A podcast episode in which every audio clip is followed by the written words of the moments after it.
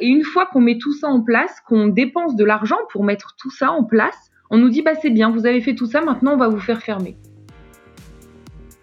Bonjour, je suis Carole Stromboni et vous écoutez le sixième et dernier épisode de cette toute nouvelle saison du podcast L'épreuve coronavirus. Avec Simon Loris, nous suivons Amandine, Ange et les habitués du café-restaurant Le Raperché dans le nord de la France, à Arras. Aujourd'hui, Clément nous rejoint pour clore cette saison. Il fait partie des porteurs de projet du Raperché dont il est salarié et c'est aussi le compagnon d'Amandine. À l'heure où nous finissons le montage de ce dernier épisode, nous sommes plongés dans le troisième confinement. Le deuxième confinement national avait eu lieu du 29 octobre 2020 au 1er décembre 2020. Enfin, c'est ce qui était prévu au début. Finalement, cela s'est terminé le 15 décembre, suivi d'un couvre-feu à 20h, puis à 18h. C'est long. Et les bars, cafés, restaurants, comme le rat perché, ne voient pas le bout du tunnel, comme la plupart d'entre nous. C'est parti pour un nouveau coup de massue. J'ai décidé qu'il fallait retrouver, à partir de vendredi, le confinement qui a stoppé le virus. Tout le territoire national est concerné, les commerces qui ont été définis au printemps comme non essentiels, les établissements recevant du public, notamment les bars et restaurants, seront fermés. À vrai dire, on s'attendait vraiment à ce que euh, à ce que ça nous arrive. Le problème, c'est qu'on savait pas quand le coup près arriverait. Clément, porteur de projet et salarié du Raperché. Euh, et il y avait vraiment cette pression sur nos épaules de euh, de, de pas savoir à quelle sauce on, on allait être mangé encore une fois. Nous, on a vécu déjà cette fermeture avant tous les autres commerces qu'on a qualifiés comme non essentiels pour le coup. N'étant pas considéré comme un restaurant, on n'a pas pu rester ouvert. Et donc c'est vrai que euh, déjà à ce moment-là, on, enfin voilà, on, on savait que ça allait être très compliqué toutes les personnes qui passaient par le par le Raperché, qui nous disaient oui ça va reprendre, d'autres qui disaient non, ils peuvent pas refaire un deuxième confinement, c'est pas possible. Ange Le Turc, associé et salarié du Raperché. Mais euh, on s'est dit s'ils savent qu'on ferme, ils vont nous prévenir au moins à l'avance. Ils vont pas refaire la même bêtise que qu'au premier confinement à nous prévenir, euh, enfin à 20h pour minuit. En fait, on était vraiment dans un c'est comme si à un moment donné on est dans un cercle infernal qui s'arrête jamais quoi. Et, euh, alors qu'on avait retrouvé espoir parce que bah, je, l'avais dit quoi le mois de septembre c'était plutôt bien passé le mois d'octobre aussi. On avait tout remis en place pour que pour que ça fonctionne et pour que pour qu'on on soit de nouveau euh, l'identité du rap perché en tout cas on se re-questionnait là-dessus. Et c'est vrai que là euh, c'est un coup de massue quoi. Enfin euh, moi personnellement, et c'est vraiment personnellement, j'ai passé euh, les deux dernières soirées euh, du Raperché à, à, pleurer quoi. Même s'il y avait donc euh, les usagers qui nous soutenaient, on a eu des superbes discours, les gens étaient tous présents, on a réussi à, à vider par exemple les, les fûts, enfin, voilà pour pour pas les rentamer, ils étaient ils étaient impliqués, ils nous proposaient des solutions, ils étaient là en disant mais nous on sera là, même si financièrement on peut pas vous aider, on sera là d'un point de vue moral.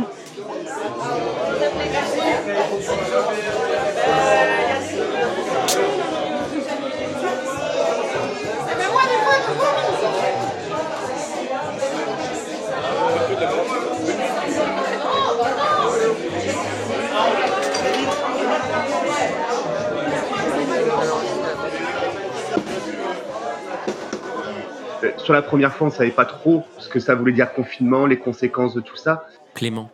Là, je pense que les gens ont mesuré de de tout ce que ça pouvait impliquer, de euh, et de la comment dire du sentiment de solitude que ça pouvait amener chez certains.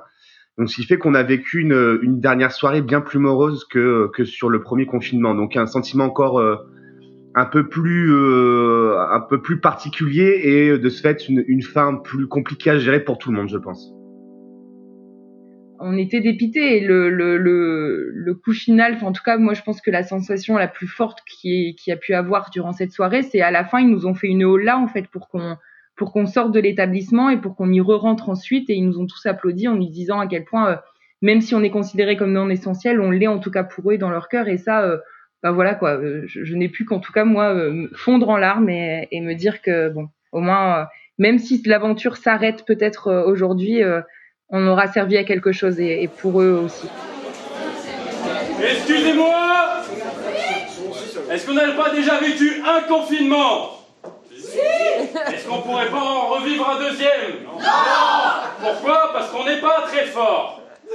Mais est-ce que le Raperché va fermer Non. On sera toujours là dans six semaines, dans huit semaines, dans dix semaines, l'année prochaine, dans deux ans, dans trois ans. On sera toujours là. Pourquoi? Parce que le Rap c'est le meilleur bar d'Arras quand je dis qu'on était, enfin que le sentiment était un peu particulier sur cette dernière soirée, c'est parce que concrètement, je ne savais pas si j'étais en train de dire au revoir ou adieu. D'un point de vue de l'identité, c'est ça qui me posait plus problème, c'est que le rap n'existait plus en tant que tel, en tout cas avec les valeurs premières qu'on défendait, euh, notamment culturelles, puisque euh, puisque c'était impossible de proposer des manifestations culturelles parce que ça faisait rassemblement. Donc on avait essayé de trouver des, alternatives, des subterfuges. Euh, là, de nouveau, ça nous est interdit et en plus de ça, on est tous reconfinés et, et je sais pas la suite en fait, euh, ni d'un point de vue humain, ni d'un point de vue financier, ni d'un point de vue culturel. Je sais pas où on en est. Pas évident d'encaisser la nouvelle pour l'équipe du Raperché. Et qu'en pensent les habitués? Comment le vivent-ils? Qu'est-ce que c'est de imaginer un futur sans lieu de rassemblement, sans lieu de convivialité? Bah, Nos usagers, euh, bah, pour, Sébastien par exemple, qui, euh, est devenu un, fervent supporter du rat perché, euh, pour lui c'est lui qui a lancé Léola, qui nous a voilà ça a été un peu le, le joyeux luron de la soirée, on va dire, qui a tout fait pour nous pour nous remonter le moral, pour nous dire vous en faites pas, ça va le faire. Euh, on a d'autres copains comme Fredo, etc., qui sont passés par des états de colère parce que l'incompréhension face à ça, parce que le problème de ces clusters n'est pas dans les restaurants, n'est pas dans les cafés. Il y en a eu, il y en a eu vraiment une toute petite partie et encore. Euh, il y a vraiment ce sentiment d'incompréhension globale en fait.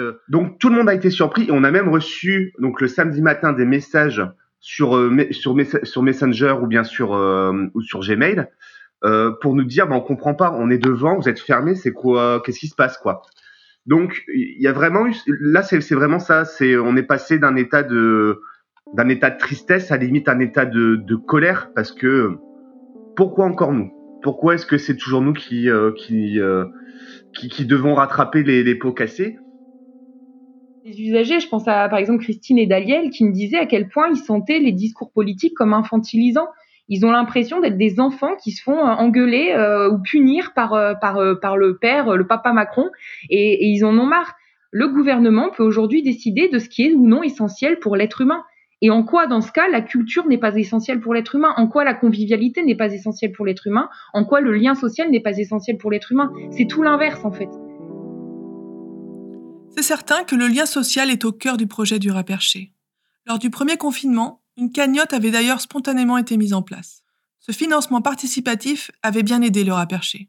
Qu'en est-il cette fois-ci? Il y a un sentiment d'injustice en fait. On n'a pas envie, encore une fois, de, de, de, demander des financements participatifs qui ne sont en fait que des détours ou des ruses pour le gouvernement de ne pas assumer ses, euh, ses responsabilités. Alors c'est peut-être des gros mots que je suis en train de dire, mais je me refuse de croire que le financement participatif est une alternative future euh, à la culture, à la vie euh, en société, à la convivialité, au projet. Si, enfin moi je me suis, si je suis un service public avec le Raperché, ouais, on a un service public et, euh, et donc on devrait, euh, on devrait en ce sens pouvoir euh, profiter de, de, ces quelques avantages euh, qu'ont le service public parce qu'on est d'utilité publique et on a été reconnu en tant que tel.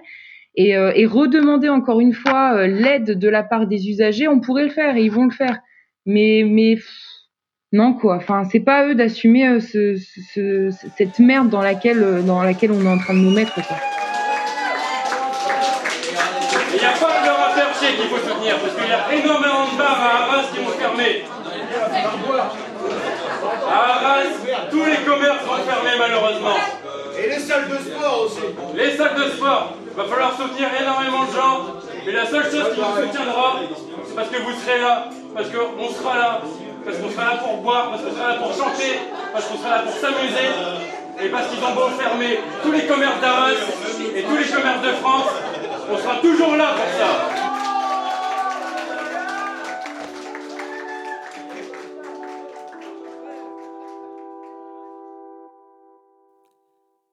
Plein d'espoir et de solidarité. Qu'en est-il de l'accompagnement du syndicat professionnel qui avait été très actif lors du premier confinement?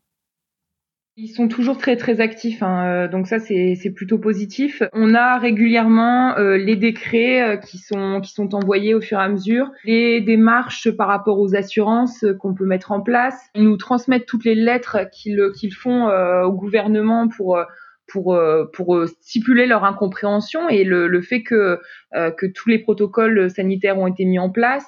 on est vraiment sur une solidarité des, hôtels, cafés, restaurants à ce niveau-là et ça c'est plutôt c'est plutôt bénéfique. Après ils sont en tout cas je sens dans, leur message c'est qu'il y a un sentiment de ras-le-bol quoi. Enfin c'est c'est un peu, c'est limite honteux euh, de nous avoir demandé de mettre un premier protocole sanitaire dur et compliqué à mettre en place, d'avoir renforcé ce protocole avec un deuxième où là on devait prendre euh, les noms, prénoms des personnes qui venaient et contacts, etc.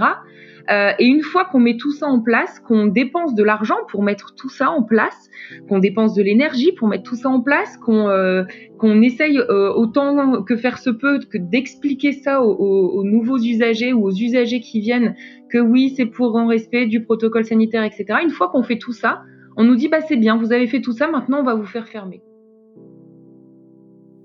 C'est certain que c'est difficile à comprendre. Et pour ce troisième confinement, encore plus. Cette impression de jouer le jeu est commune à beaucoup d'entre nous.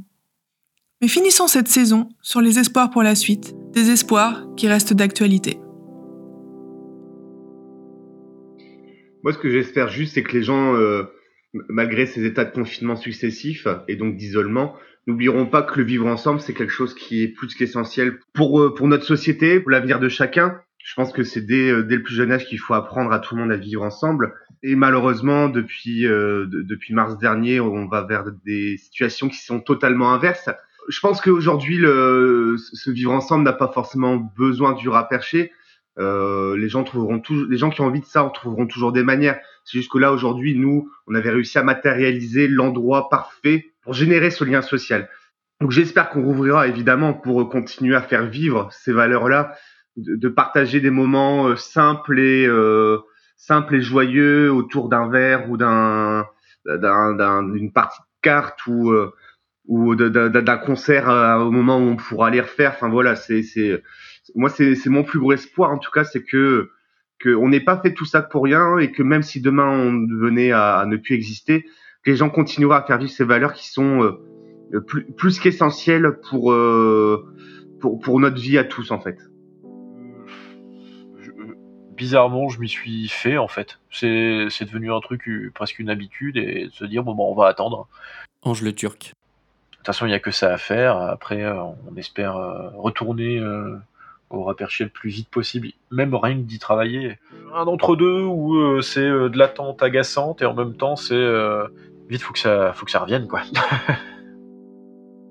bah, que cette, euh, cette belle aventure euh, se, se finisse pas comme ça, quoi. C'est pas possible. Enfin, le rat, normalement, c'est quand même celui qui est censé amener la peste, quoi. Donc, qui va pas crever d'un Covid, c'est pas possible.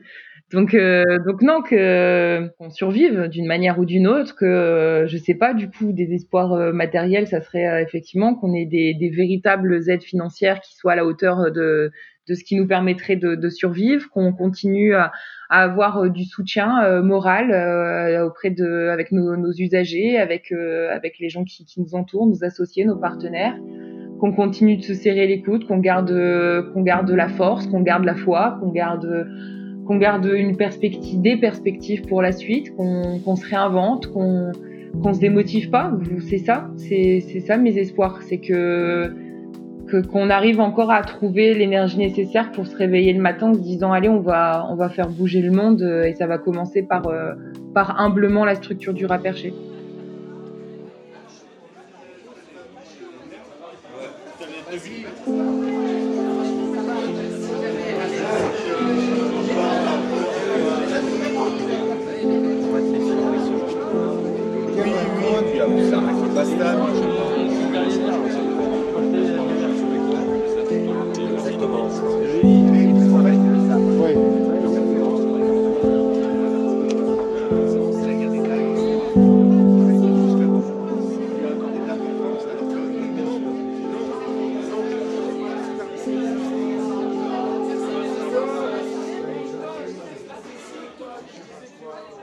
Et voilà, c'était la fin de cette saison du podcast L'épreuve coronavirus. Nous avons suivi le rat perché, Amandine, Ange, Clément, les habitués.